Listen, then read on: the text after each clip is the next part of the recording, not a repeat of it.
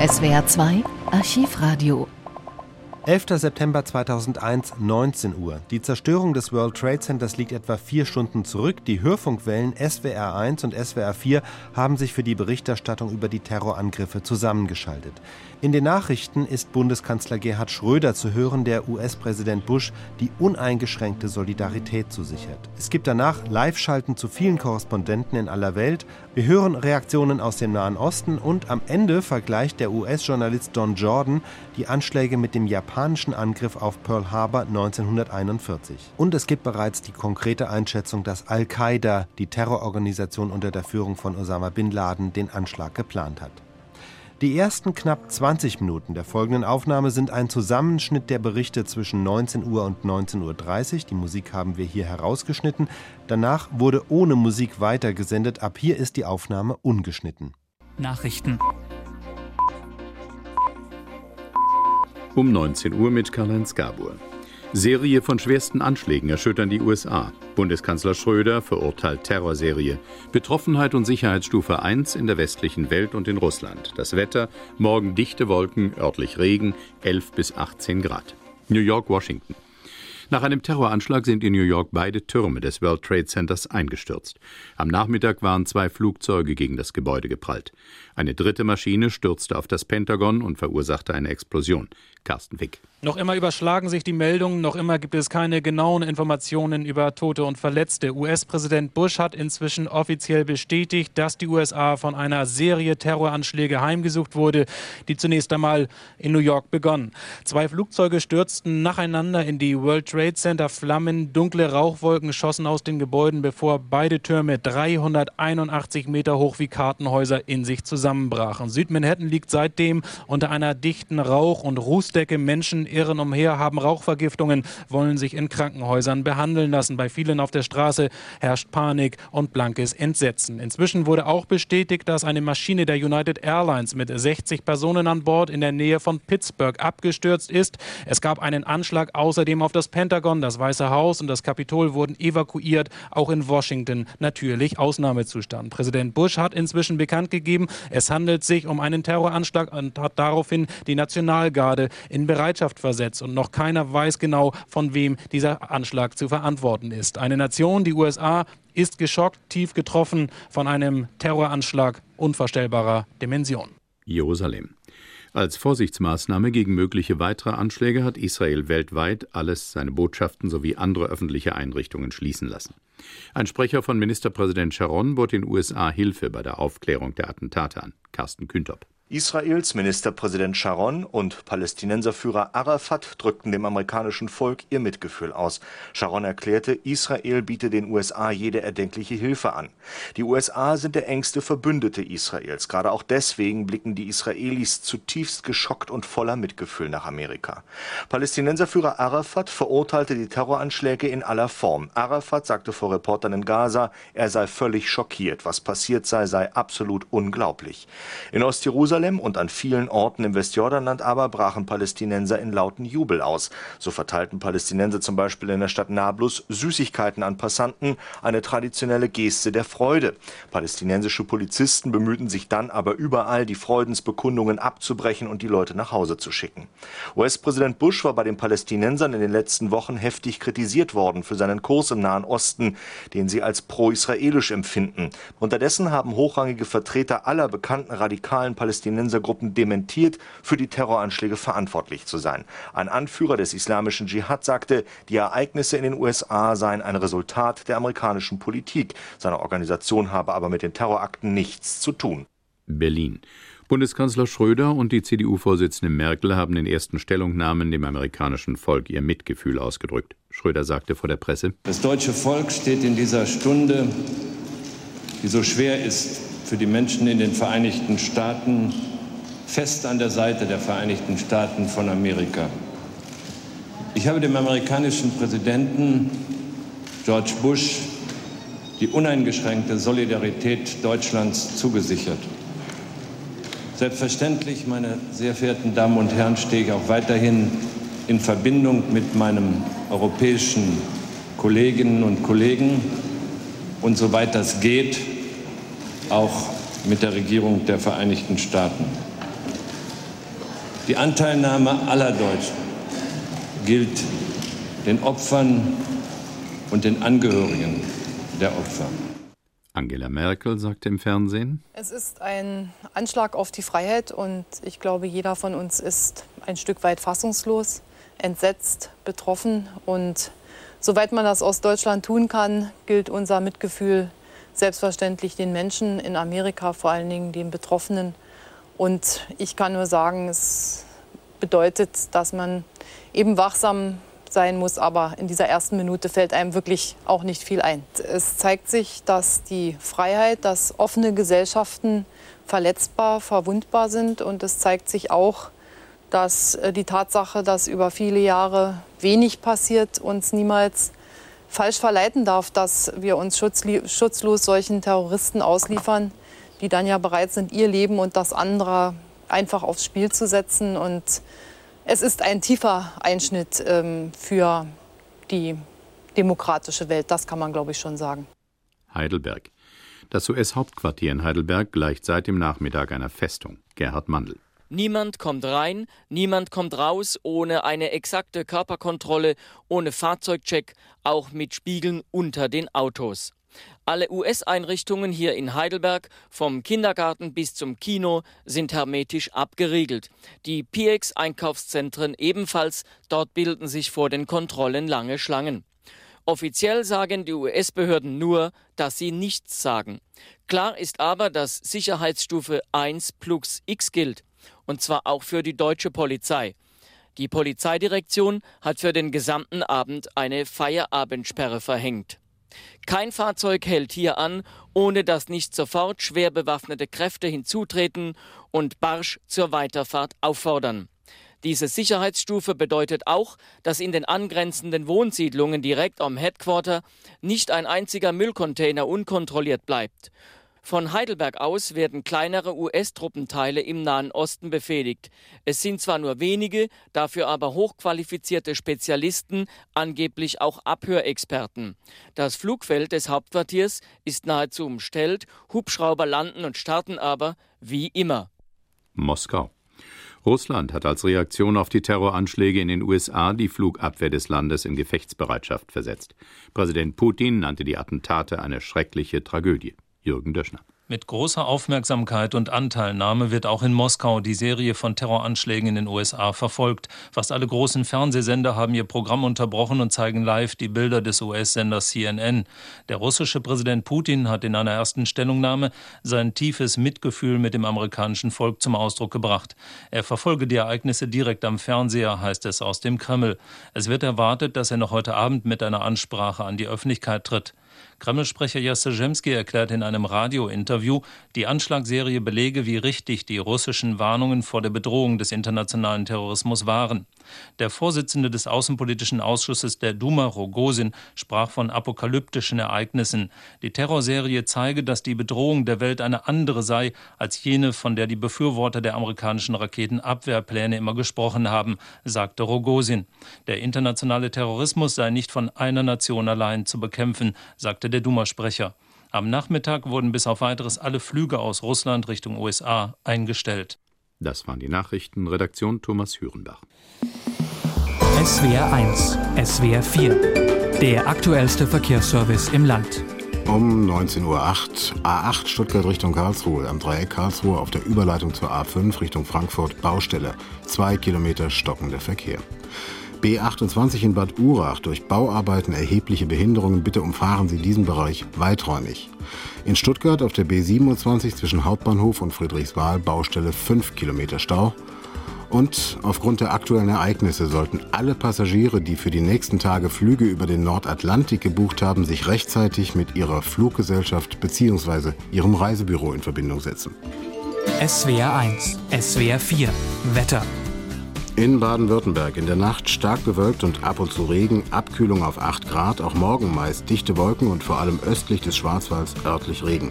Höchstwerte zwischen 11 Grad auf der Alp und bis zu 18 Grad im Breisgau. Am Donnerstag zunächst teilweise freundlich, gegen Abend dann erneut Regen, am Freitag durchweg regnerisch und kühl. SWR 1, SWR 4. Sondersendung. Mit Michael Jansen zu den Terroranschlägen in den USA. Rudolf Geisler in Berlin, was hat das für Konsequenzen in der deutschen Hauptstadt? Werden da die Sicherheitsvorkehrungen jetzt verschärft? Nun, eines der sichtbarsten Zeichen für die Reaktion hier in Berlin dürften äh, die vier auf Halbmast gesetzten Flaggen auf dem Reichstagsgebäude sein. Die Haushaltsdebatte im Bundestag wurde unterbrochen, auf morgen vertagt. Die amerikanische Botschaft in der Nähe unseres Hauptstadtstudios ist noch stärker von Polizeikräften beschützt als bisher schon. In den vergangenen zwei Jahren, Herr Janssen, habe ich keinen Tag erlebt, an dem die US-Botschaft hier in Berlin nicht aus Furcht vor Terroranschlägen durch Stacheldraht und Mannschaftswagen abgeschirmt war. Aber jetzt ist das absolut undurchlässig. Panzerwagen sind aufgefahren. Selbst vor dem Hauptstadtstudio sind Sicherheitskräfte aufgezogen. Vor allem aber gilt natürlich die Hauptsorge den amerikanischen, israelischen und jüdischen Einrichtungen hier in Berlin. Die Theater, die anderen Kultureinrichtungen haben ihre Veranstaltungen für heute Abend aus Anteilnahme mit den Opfern in den USA abgesagt. Politiker und Bevölkerung in Berlin wahrscheinlich fassungslos. Mir fällt nichts ein. Ja, Bundeskanzler Schröder, äh, Sie haben es vorhin eingespielt, sprach äh, sozusagen stellvertretend äh, für alle Parteien von Entsetzen, Trauer und Anteilnahme von einer Kriegserklärung gegen die gesamte zivilisierte Welt, einem Anschlag gegen alle fundamentalen Werte, die dem menschlichen Zusammenleben wichtig seien. Die Deutschen stünden in dieser Stunde fest an der Seite der USA und versicherten die Amerikaner ihrer uneingeschränkten Solidarität. Der Kanzler hat alle Reisen in der näheren Zukunft abgesagt, auch seine Teilnahme am nächste Woche geplanten Gipfel in Stockholm. In etwa einer Stunde wird er die Vorsitzenden der Bundestagsfraktion treffen. Morgen früh um 9 Uhr eine Regierungserklärung zu diesem Thema abgeben. Möglicherweise wird die äh, auf vier Tage ja veranschlagte traditionelle Haushaltsdebatte ganz verschoben. Sie wissen, für morgen, für Mittwoch war die Debatte über den Etat des Kanzleramts vorgesehen die ja von der Opposition traditionell zur Generalabrechnung mit der Politik der Bundesregierung genutzt wird. Dazu wird es wohl nicht kommen. Es wird auch keine Debatte zur Regierungserklärung von Bundeskanzler Schröder geben. Noch spekuliert man ja, wer hinter diesen furchtbaren Anschlägen steckt und es gibt offenbar überhaupt noch keine gesicherten Informationen. Gibt es denn in Berlin Befürchtungen, dass solche Anschläge auch in Deutschland verübt werden können? Also dazu ist bisher nichts bekannt. Es wurde im Gegenteil gesagt, äh, die Bundeswehr müsse keine Sondermaßnahmen äh, treffen, denn die Bedrohungslage sei in Deutschland nicht angespannt. Die Bundesregierung kann überhaupt wenig machen im Moment, wenig außer ihr Entsetzen, ihre Trauer zu zeigen, Amerikaner Solidarität zu bekunden. Und es wäre wahrscheinlich auch falsch, frühe Schuldzuweisungen vorzunehmen. Der Bundeskanzler hat am Nachmittag schon den Bundessicherheitsrat einberufen. Das ist das höchste nationale Gremium für innen- und außenpolitische Sicherheit. Ein Gremium aber, das unter strengster Geheimhaltung tagt und in dem die wichtigsten Minister sitzen, für Verteidigung, für Auswärtiges, Innenminister Schili natürlich. Und am Nachmittag, als diese Frage auftauchte, ob die Bundeswehr eventuell in Alarmbereitschaft versetzt wurde, da hieß es äh, in dieser Hinsicht nein, aber nach den Ereignissen in den USA würden die Fluglotsen besonders sensibel auf unklare Flugbewegungen achten. Wenn Flugzeuge mit unklaren Absichten festgestellt würden, dann gäbe es einen klaren Reaktionsmechanismus, der reicht bis zum Abfangen der Maschinen. Aber das ist sozusagen auf Nachfrage erklärt worden, auf ganz konkrete Nachfrage. Es gibt im Moment aus Berlin keinerlei Anhaltspunkte, dass es in Deutschland zu ähnlichen Anschlägen kommen könnte. Reaktionen aus Berlin. Rudolf Geisler aus dem SWR Hauptstadtstudio. Terroranschläge in den USA, weltweites Entsetzen, aber eben doch nicht weltweit. Zum Beispiel nicht in Puchow, wo der SC Freiburg gerade sein UEFA Cup Hinspiel bestreitet. Jens-Jörg Rieck, unser Reporter in Puchow, hat von diesem Anschlag offenbar noch gar nicht so furchtbar viel mitbekommen. Puchow liegt hinter den sieben Bergen und vielleicht sind die Nachrichten aus den USA deswegen noch gar nicht so richtig angekommen. Die Arbeiter aus dem nahen Reifenwerk haben sich auf das Fußballspiel gefreut. Sie haben sich ein Bier gekauft und Käsezöpfe und haben sich auf die neue, extra errichtete Tribüne mit den roten Sitzen gesetzt. Alles sollte so sein wie bei einem richtigen internationalen Fußballspiel. Und weil sie überhaupt keine Flutlichtmasken hier haben, stehen in jeder Ecke des kleinen 6000-Mann-Stadions große Kranautos, an denen ein paar versprengte Lampen schaukeln. Kein Zweifel, für Pucho ist das Spiel gegen den SC Freiburg eine ganz, ganz große Sache. Es ist, so makaber sich das an einem 11. September 2001 anhört, der Tag des Jahres. Die Spieler des SC Freiburg haben in dem nur 200 Meter vom Stadion entfernten Hotel Willi die ersten Nachrichten gesehen. Unfassbar. Ein Kopfschütteln, die ersten Reaktionen. Trainer Volker Finke sagt nur kurz vor dem Spiel, die Horrorvisionen eines Science-Fiction sind Wahrheit geworden. Für den Reporter ist die Ausgangslage an der tschechisch-slowakischen Grenze nur unwesentlich besser. Kollegen rufen an. Ein Flugzeug, jetzt zwei Flugzeuge. Beide Türme brennen. Und zwischendurch melden sich immer wieder neue ARD-Stationen, die ihre geplanten Einblendungen vom Fußballspiel absagen. Nach Tel Aviv zu unserem Reporter Hans-Joachim Wiese. Herr Wiese, wie sind die Reaktionen in Israel und bei den Palästinensern auf diese Anschläge? Im Grunde genommen nicht anders als auf der ganzen Welt. Großes Entsetzen, große Bestürzung, Trauer. Äh, sowohl die israelische Regierung als auch die palästinensische Autonomiebehörde haben den Amerikanern, dem amerikanischen Präsidenten und dem amerikanischen Volk ihr Mitgefühl ausgedrückt und ihre Solidarität. Die Israelis haben ihre Mithilfe angeboten bei der Bergung der Verletzten und der Toten. Sie haben ja mit Terror traurige Erfahrungen und es sind schon einige israelische Luftwaffenmaschinen bereitgestellt worden, um Spezialisten nach Amerika fliegen zu lassen.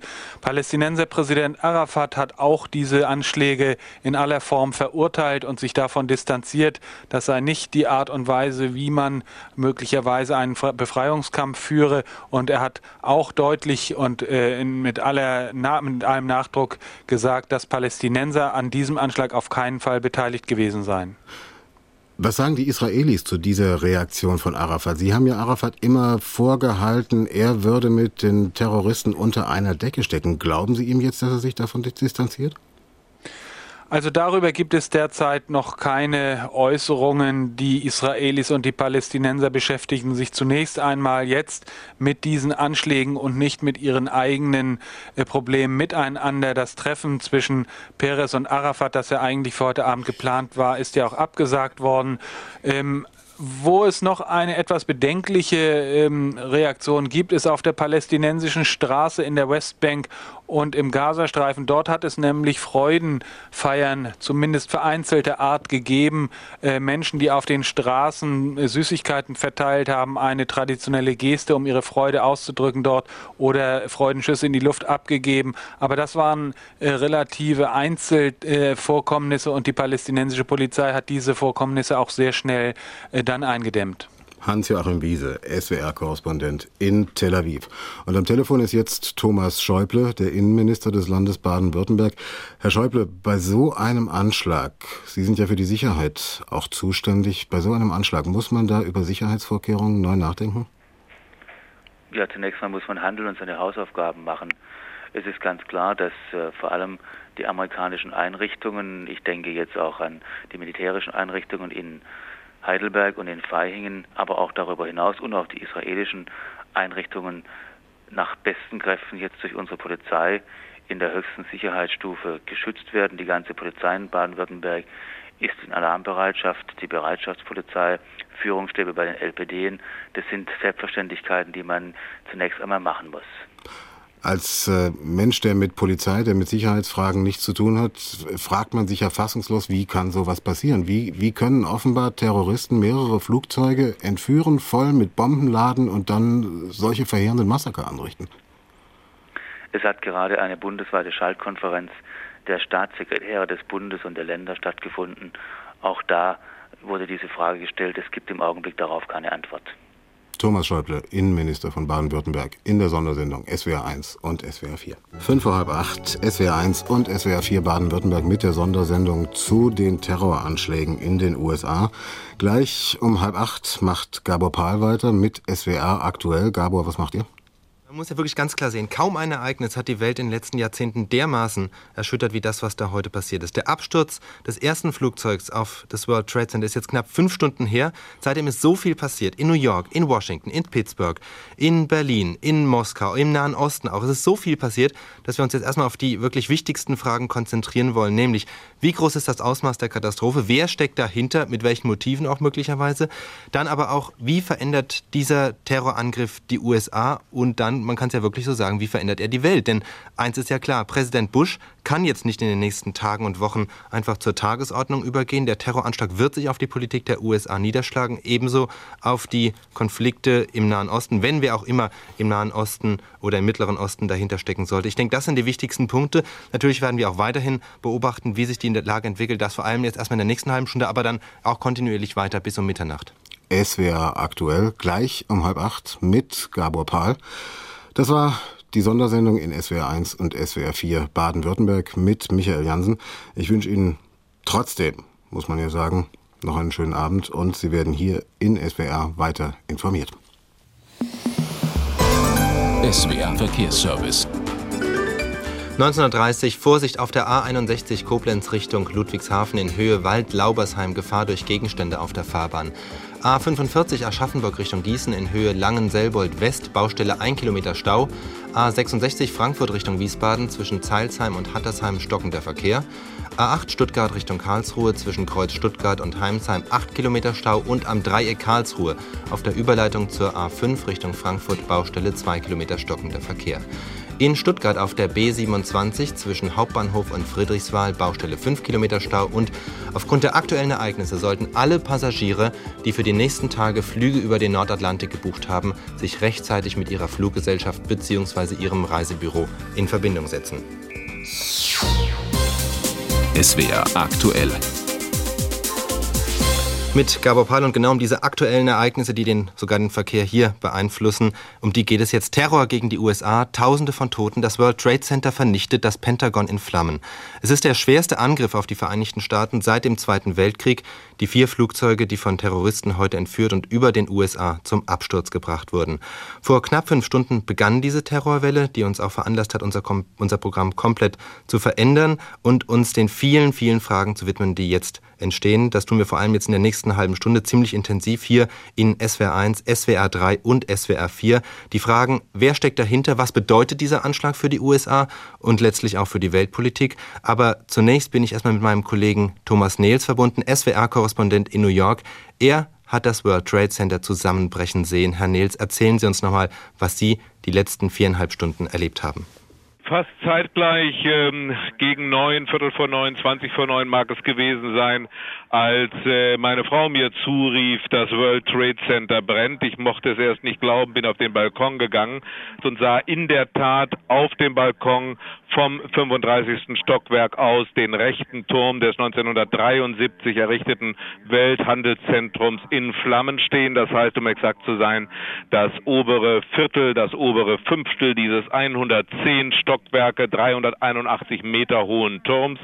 Es hat dann in dem Moment auch die Fernsehberichterstattung ähm, begonnen mit Unterbrechung der laufenden Sendungen und es ging dann Schlag auf Schlag weiter. Man hatte natürlich erst überhaupt keine Idee, über die mögliche Ursache von Bauarbeiten war die Rede, die äh, zu dem Unglück, von dem zuerst gesprochen wurde, geführt haben könnten. Dann aber doch sehr schnell von einem Flugzeug, das in den Turm gerast sei. Und während diese Mutmaßungen geäußert wurden in Radio und Fernsehen, ähm, stand plötzlich der zweite, der von mir aus gesehen linke Turm in Flammen, viel größer eingerissen, die Fassade es wurden dann immer dichtere schwarze äh, Wolken gesichtet, die das ganze äh, hohe Gebäude äh, oberhalb dieser Brandstellen umgaben. Und äh, nichts war zu sehen von Hubschraubern, die hätten rettende Versuche unternehmen können, nichts erst recht von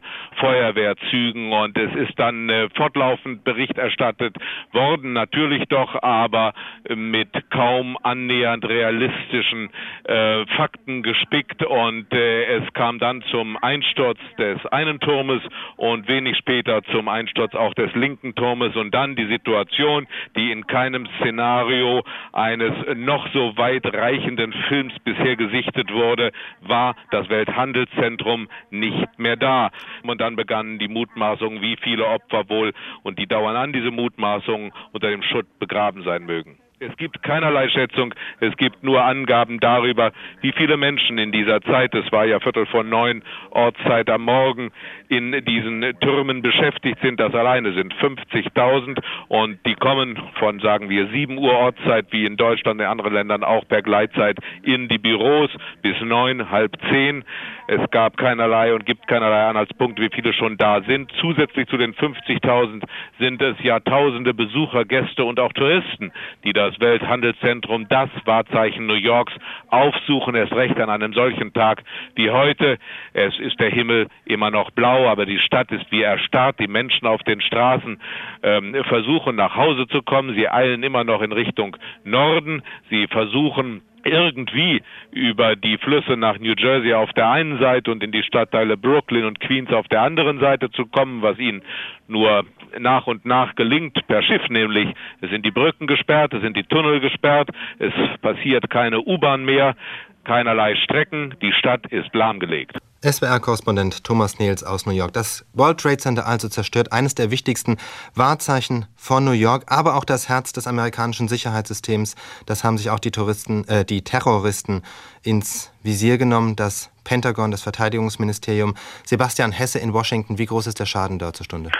Also auch hier ist die Schadensbilanz nur grob zu beziffern. Im Pentagon sind 24.000 Menschen beschäftigt, aber es ist natürlich bei weitem nicht so stark geschädigt worden wie das World Trade Center in New York. Es ist hier wohl eine kleinere Maschine hineingecrashed wie in einem Kamikaze-Anflug und hat einen der fünf Flügel des äh, symbolträchtigen Gebäudes zum Einsturz gebracht. Wie viele Menschen dort unter den Trümmern begraben sind, wie gesagt, das weiß man auch nicht. Ich glaube, die Evakuierung läuft zur Stunde auch noch an. Kriegen Sie mal 24.000 in Panik befindliche Menschen aus einem Gebäude wie diesem heraus. Aber im Unterschied zu Manhattan natürlich äh, ist äh, drumherum Brachland. Das heißt, es ist keine Inselsituation. Die Verkehrswege sind zwar verstopft hier und auch das ÖPNV-Netz, das öffentliche Verkehrsnetz in Washington ist zusammengebrochen, aber immerhin mühselig gelingt es doch, die Evakuierungen über die Bühne zu bekommen in Panik. Im Übrigen auch die Leute hier in der Innenstadt, weil man ja dann auch durchaus ernsthaft befürchten kann, dass es zu weiteren Anschlägen kommt. Man weiß es nicht, aber angesichts der Dimensionen Situationen, die wir hier erleben, ist doch nichts auszuschließen. Neben dem abgestürzten Flugzeug sind ja auch einige äh, Bombenanschläge sozusagen am Boden gewesen. Ja, zumindest einer, der hat das äh, Außenministerium, also das Haus Powell, das State Department getroffen. Vermutlich hat es sich dabei um eine Autobombe gehandelt, also wie man das aus dem Nahen Osten kennt. Wie hoch dort der Schaden ist, man weiß es nicht. Es hat dann im Laufe des Tages auch noch äh, Rauchentwicklung gegeben auf der Mall, auf der National Mall, also der großen Flaniermeile zwischen Kapitol und den ganzen nationalen Monumenten hier im Herzen Washingtons. Und es gibt Spekulationen darüber, dass die American Airlines Maschine, die vermutlich auch entführt wurde, die in Pennsylvania abgestürzt ist, dass die eigentlich hätte in das Weiße Haus crashen sollen nach dem äh, dämonisch-diabolischen Plan der Terroristen, dass das aber auf irgendeine Weise verhindert werden konnte, sei es durch das Engagement der Piloten oder aber durch einen Militäreinsatz, aber das weiß man nicht, das ist alles im Bereich der Spekulation, trägt aber dazu dabei, dass die Panik, die Nervosität hier in der Hauptstadt unverändert hoch ist. Gibt es schon irgendwelche Pläne, Zeitpläne, wie es jetzt die nächsten Stunden, den morgigen Tag weitergehen wird? Also Bush hat sich vor kurzem nochmal zu Wort geäußert, offenbar aus Louisiana. Der genaue Aufenthaltsort des Präsidenten, wie übrigens auch der anderen Kabinettsmitglieder, sind nicht bekannt aus Sicherheitsgründen, falls nämlich diesen Anschlägen möglicherweise auch noch Attentate auf äh, prominente Politiker, auf Führungskräfte des Landes folgen sollten. Er hat eher allgemein gesprochen gesagt, man werde äh, diesen feigen Anschlag auf jeden Fall vergelten, man werde die Verantwortlichen zur Strecke bringen. Die Entschlossenheit Amerikas sei auf die Probe gestellt worden und man werde diesen Test bestehen. Das ist alles noch eher im Bereich dessen, was man von einem Präsidenten in dieser Situation erwartet. Substanzielles war da nicht zu erfahren. Und ich vermute mal, dass in der Regierung auch das Rätselraten, das Spekulieren immer noch überwiegt und man wenig Anhaltspunkte hat, wer die Drahtzieher dieser Terroranschläge sind.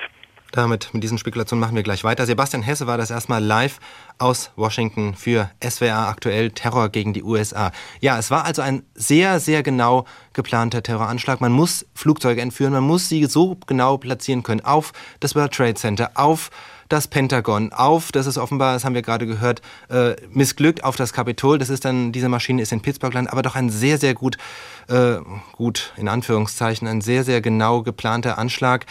Äh, Gernot Rotter, Islamexperte der Uni Hamburg, man vermutet ja, dass irgendwelche islamischen Kreise dahinter stecken können. Von diesen vielen, die da in Frage kommen, wessen Handschrift trägt denn dieser Anschlag? das ist eben die, äh, die Frage, wer, welche Gruppierung, wenn es denn eine islamistische war, das müssen wir erstmal im Schramm stehen lassen, wenn es eine islamistische Gruppierung war, welche dieser Gruppierungen hat die logistischen Fähigkeiten, so etwas Kompliziertes zu organisieren? Da fällt mir im Grunde nur äh, Osama Bin Laden ein. Und äh, falls sich das herausstellen sollte, werden die Amerikaner natürlich entsprechend hart gegen äh, Afghanistan, wo er sich ja versteckt hält, äh, reagieren. Mö die Bereitschaft allerdings, mögliche Täter zu finden, äh, ist im Moment besonders hoch äh, in Palästina. Das heißt, man müsste unter Umständen auch an die Hamas denken oder an eine Zusammenarbeit zwischen äh, Osama bin Laden und äh, Anhängern der äh, Hamas. Äh, die so etwas tun. Die äh, Palästinenser, also die anderen Organisationen wie die DFP und so weiter, äh, die linken palästinensischen Organisationen, glaube ich, kommen dafür nicht in Frage, obwohl sie allerdings mit Flugzeugentführungen, allerdings schon lange her, gewisse Erfahrungen gesammelt haben. Also es ist alles Spekulation.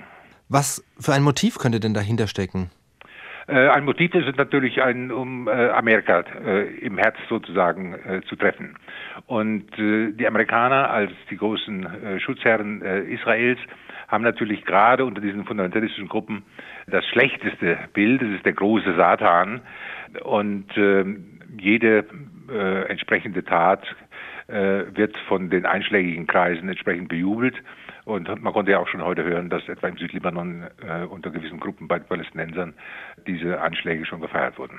Wenn ich frage, mit was für einem Motiv, dann steckt natürlich auch dahinter ein so sorgfältig geplanter Angriff sieht so aus, als käme einem von einem sehr rational denkenden Menschen. Nur wem nützt dann dieser Angriff? Also auch Osama bin Laden würde dieser Angriff letztlich nichts nützen. Nein, einen rational denkenden Menschen dahinter zu vermuten, äh, ist, glaube ich, völlig falsch.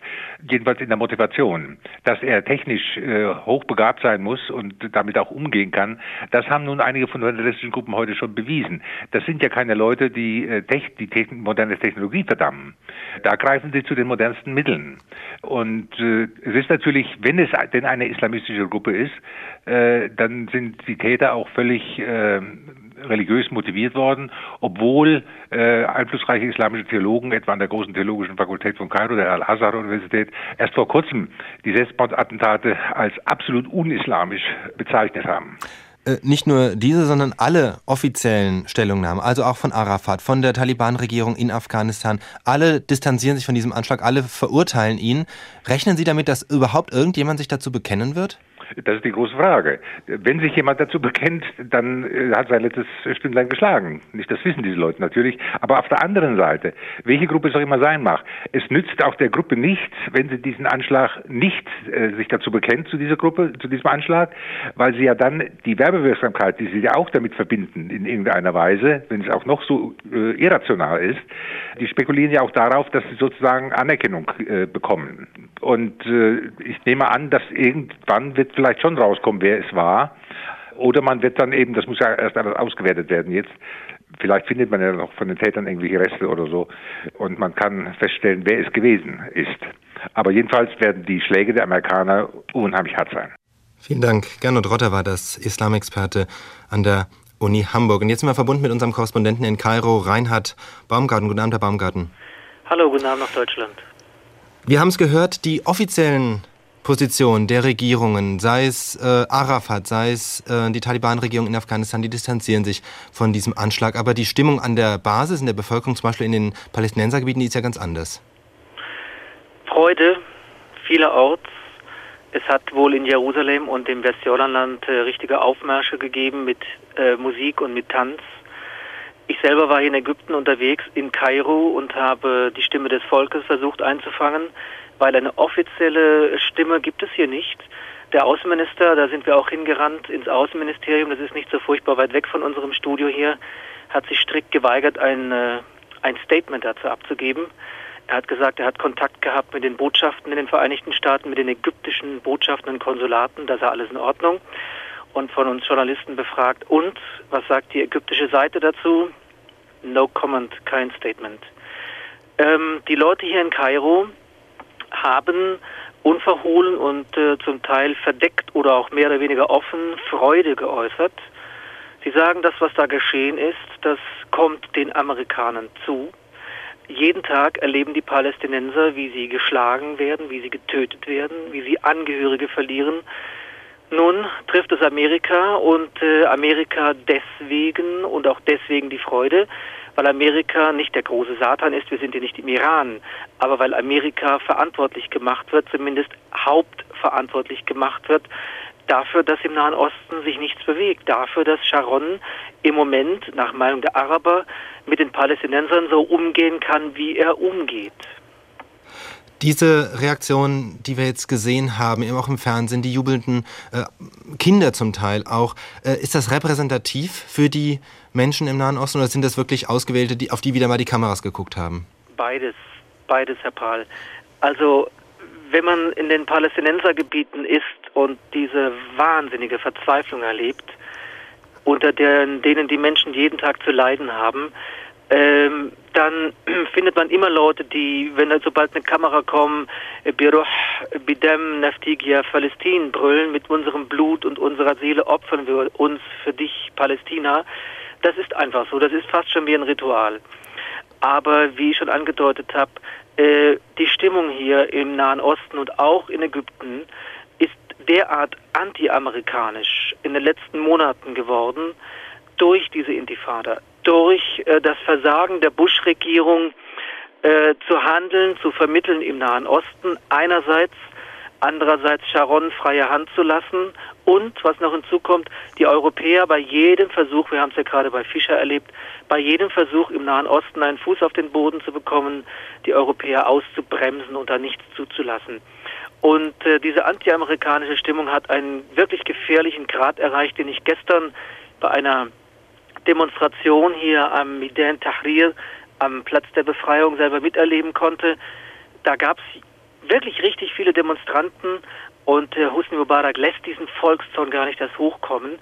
Viele hundert Demonstranten wurden weggeprügelt. Da waren also Hunderte, wenn nicht äh, ein, zweitausend Bereitschaftspolizisten, die diesen Platz äh, versuchten freizuhalten von Demonstranten. Einige hundert haben sich dann doch versammelt und antiamerikanische Slogans gebrüllt. Also es ist eine sehr ambivalente Stimmung hier in Ägypten. Ist es denn richtig, dass Ägypten die USA schon seit längerem vor der Möglichkeit solcher Terroranschläge gewarnt hat? Nicht direkt äh, gewarnt hat vor konkreten Anschlägen, sondern Hosni Mubarak, der Präsident Ägyptens, sagt schon seit Monaten, wenn die Amerikaner, er beschwört sie nachgerade oder hat sie beschwört, wenn die Amerikaner nicht aktiv werden, dann droht eine weltweite Welle des Terrors.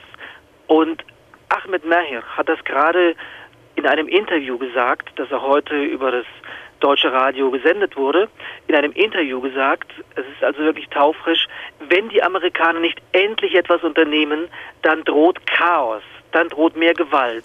Gewalt, aus der Terrorismus hervorgehen wird, so wörtlich, die, der sich nicht nur auf diese Region Nahost beschränken wird. Das sagen die Ägypter seit Monaten. Reinhard Baumgarten war das live aus Kairo. Jetzt ist natürlich die Frage, wie reagiert Amerika, wie muss Amerika reagieren? Hans-Jürgen Schröder, USA-Experte an der Uni Gießen. Ähm, erst zunächst mal, was denken Sie? Ist das, waren diese Anschläge gegen die USA als solche gerichtet oder speziell gegen die Politik Bush? Na, gegen die USA und natürlich gegen die Politik äh, von George W. Bush. Und äh, das Dramatische daran ist, dass es den Terroristen ja gelungen ist, in die Herzen Amerikas einzudringen. Das Finanzielle in New York und äh, das Militärische in Washington, D.C.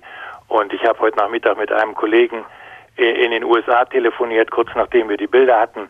Und der hat sofort Pearl Harbor genannt. Äh, das ist durchaus vergleichbar. Also den, sozusagen der japanische Angriff auf die USA der der auch den Angriff Eintritt der Amerikaner in den Zweiten Weltkrieg dann bedeutet hat. Genau, und das war das gewissermaßen die Herausforderung der Sicherheit der USA. Und die USA haben ja die amerikanischen Bürger das nie erlebt, dass ihr Territorium unmittelbar bedroht ist. Und nun sind sie bedroht durch solche Terroranschläge. Das ist vergleichbar mit Pearl Harbor. Und interessant ist ja auch, dass sich zunehmend schon das Wort Krieg äh, äh, bemerkbar macht in der Diskussion. Das heißt, dass es aufgefasst wird als eine Art ja, Kriegserklärung der Terroristen an die USA. Das ist ein tiefer Schock und das provoziert auf jeden Fall Reaktion der USA. Ja, Präsident Bush hat ja auch schon Vergeltungsmaßnahmen angekündigt. Das ist das eine, sozusagen Vergeltung gegen die Terroristen, die möglicherweise dahinter stecken. Aber er muss ja letztlich auch äh, seine Politik überdenken, oder? Na, Sie haben es ja eben gerade aus Kairo gehört. Äh, die Inaktivität der Regierung Bush, gerade was den Nahen Osten anbelangt, die hat sich natürlich kontraproduktiv ausgewirkt. Und Sie haben ja hier eine, im Grunde ein Problem, dass die USA einerseits die dominierende Weltmacht sind, andererseits auf bestimmten Gebieten die globale Interdependenz, die gegenseitige Abhängigkeit nicht offenbar nicht anerkennen unter George Bush. Und das muss sich dramatisch ändern. Es muss Führung äh, unternommen wird. Das ist also einmal die militärische Vergeltung, die kommen wird, ganz klar, aber dann auch äh, politische Führung zur Verbesserung, zur Entspannung der Weltlage. Nun hat sich ja die USA unter Bush tendenziell eher etwas so aus der Weltpolitik zurückgezogen. Besteht nicht die Gefahr, dass, wenn sozusagen Bush als Reaktion jetzt darauf sich doch wieder mehr einmischt, äh, dass er dann noch mehr solche Anschläge provoziert? Naja, es muss ja eine weitschauende Politik darauf abzielen, letztlich das Konfliktpotenzial äh, zu beseitigen. Und ein Teil des Konfliktpotenzials in der Welt resultiert ja aus dem enormen Ungleichgewicht zwischen der ersten Welt den, äh, und der neuen Welt, das heißt den reichen Staaten und den weniger entwickelten, den armen Staaten. Und hier muss für die Zukunft dramatisch was geändert werden, sonst wird sich ja gewissermaßen die Unzufriedenheit der Deklassierten nie ändern. Das heißt also eine weitsichtige Politik, die hier versucht, strukturelle Veränderungen vorzunehmen. Wird Präsident Bush vielleicht auch diesen Anschlag sozusagen dazu nutzen, sein ja immer favorisiertes Raketenabwehrsystem noch stärker zu begründen? Na, ich glaube, das Gegenteil wird der Fall sein in der Praxis.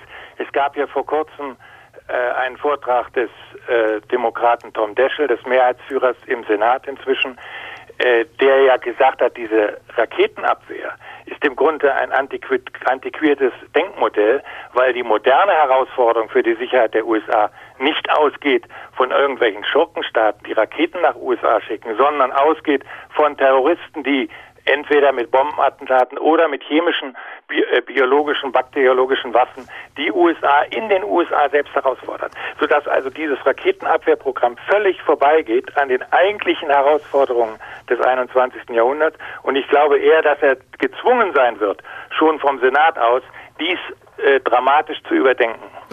Wird Bush dieser Anschlag letztlich innenpolitisch also ich sage nicht nutzen, weil das wirklich in dem Zusammenhang blöd das ist. Das kann man bei den Opfern jetzt nicht ja, sagen. Nein. Aber ähm, wird er in der Gunst der Wähler eher gewinnen? Sozusagen jetzt kann er sich wieder noch stärker präsentieren als starker Mann, der sozusagen die Weltmacht Amerika verteidigt? Oder wird auch dieser, dieser Anschlag an, an seinem Image kratzen? Ja, das wird sich in den nächsten Stunden entscheiden, glaube ich. Äh, Bush befindet sich ja permanent im Wahlkampf. Er ist von der Minderheit der Bevölkerung gewählt.